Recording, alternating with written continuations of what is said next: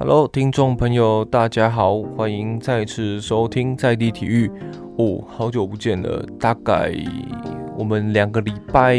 没更新的，请大家原谅我，因为工作的关系，这两个礼拜真的是非常的忙碌。虽然说稿子都已经写好了，但就是一直没有时间来录音。那今天呢，我们就是要来跟大家谈一谈，同志居然也有运动会。这个的主题呢，虽然说。嗯，在现在这个越来越开放多元的社会里，还是有存在着，呃，应该说蛮大一群人歧视，呃，讨厌这种不理性的行为。这个我真的是没有办法想通，诶，就是为什么，呃，生而平等是一件这么难的事情吗？那说真的，在成长的过程中，呃，难免会遇到一些，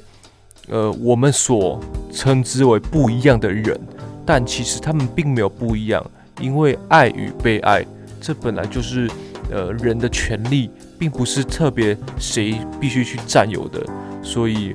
嗯，就透过运动的角度，这一集来跟大家介绍一下同志的运动的哦，不是同志运动哦，是同志运动员的生长历程。我们首先要先来跟大家介绍的叫做同乐运动会。英语叫做 Gay Games，又称为同志运动会，是一个由同志社区举办的体育文化活动。同志运动会呢，是在一九八六年，哦，不是更早，一九八二年始于旧金山，创办者是一位医生，叫做汤姆沃德尔。他的目标呢，是发扬包容的参与精神，以及把个人最好的追求带入运动中。这个同志运动联盟的目的是希望透过每一年有组织的国际运动和文化活动，也就是大家现在看到的同志运动会，来培养和加强全球同性恋男女自尊，以及获得非同性恋世界人们对同性恋尊重和理解。就是简单来说，不管你今天是异性恋、同性恋、跨性别，你都可以来参加这个运动会。而且这个运动会不只是接纳你的这个性倾向，更接纳的是尊重以及群体包容的这个活动。同志运动会原本是要以奥林匹克同志运动会来做名称，但是后来奥委会提起诉讼，迫使运动会改成了现在这个名称。其他的使用奥林匹克的名称的运动会都没有遭遇过这个问题。你看，我前几集就说过了，不管是奥运会。还是国际奥委会才是一个那最歧视人的、最歧视不管你今天是什么身份，不管是什么种族，他就是最歧视你的人。所以奥委会我真是很多的问号。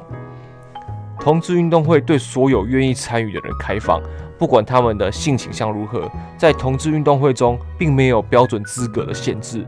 主办单位的宣言呢，就是说同志运动会是四年一度的运动文化活动。集合来自各世界各地的人，基于大会的参与、包容、个人最佳的表现为原则，大会欢迎所有人参与。说到了，不管性倾向、性别、种族、宗教、国籍、祖籍、政治信仰、运动美术能力、年龄、身心障碍或健康状况等，包容所有，嗯，不管今天是一样还是不一样的人。同志运动会使全世界所有的运动员和艺术家聚集在一起，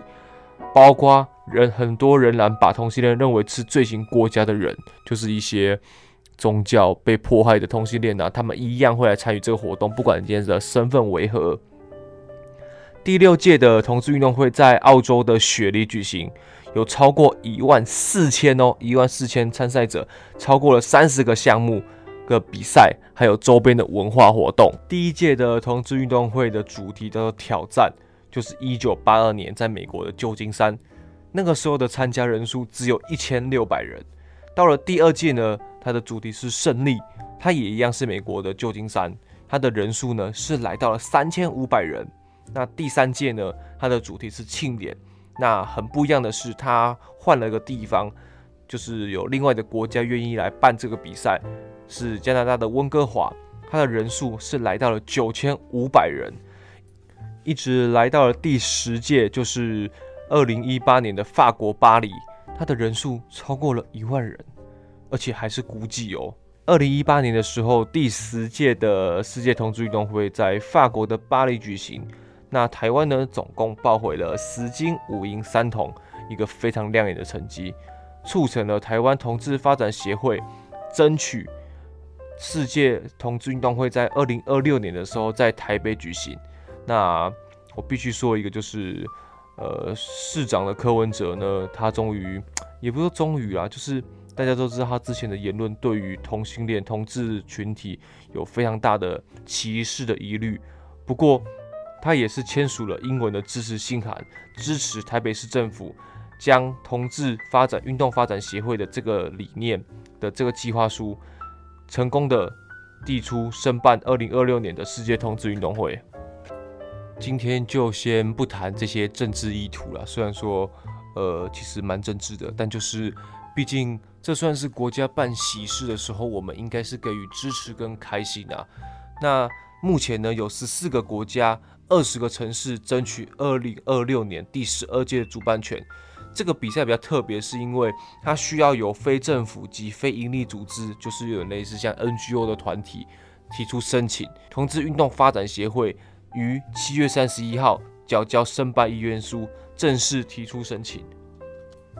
为什么会有这么好的成绩呢？就是依我以前在念体育学校的时候，我就有关注一个人，那个人叫做唐胜杰，他是一八年的同志运动会四百公尺自由式夺下台湾第一面金牌，他也是四百公尺自由式游进四分钟的台湾第一人。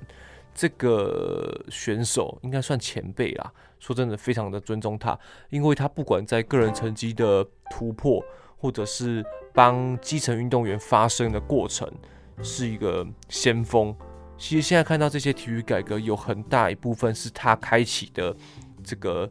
呃脚步，然后让后面其实包含，因为他是游泳选手嘛，他那时候改革泳鞋，然后后面包含田鞋、包含足鞋、包包含棒鞋，才会有一系列的呃后辈继续跟进来改革这个体育环境。所以说我真的是很 respect 他。那我现在就来讲我的结论。或许因为从小的生长环境，从国中开始呢，就生活在男生相对多数的地方，而且是体育的环境哦，所以相对来说，我们所称为的阴柔的男生，其实是很容易被凸显出来的。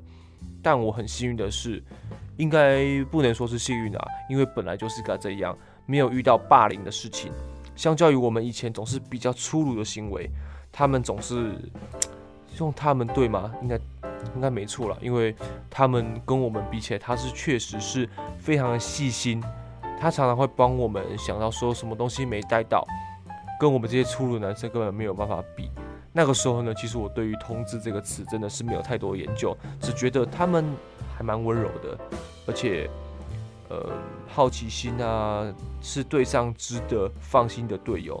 长大后就越来越对对他们来尊敬，并无条件给予他们支持。还记得大学的时候吧，学校有几个比较显性的同学，觉得他们好好玩。好好玩的原因是因为他们不管什么活动，他们总能把整个气氛带到最高点，而且完全不害臊。你说你怎么能讨厌他们呢？喜欢都来不及了。或许这篇比较短啊，但就是我非常的 respect 你们。下一集呢，我们就是要回到台湾，就是我们来讲讲台湾的政府与体育的关系。那这一集就先这样喽，Respect 同志，拜。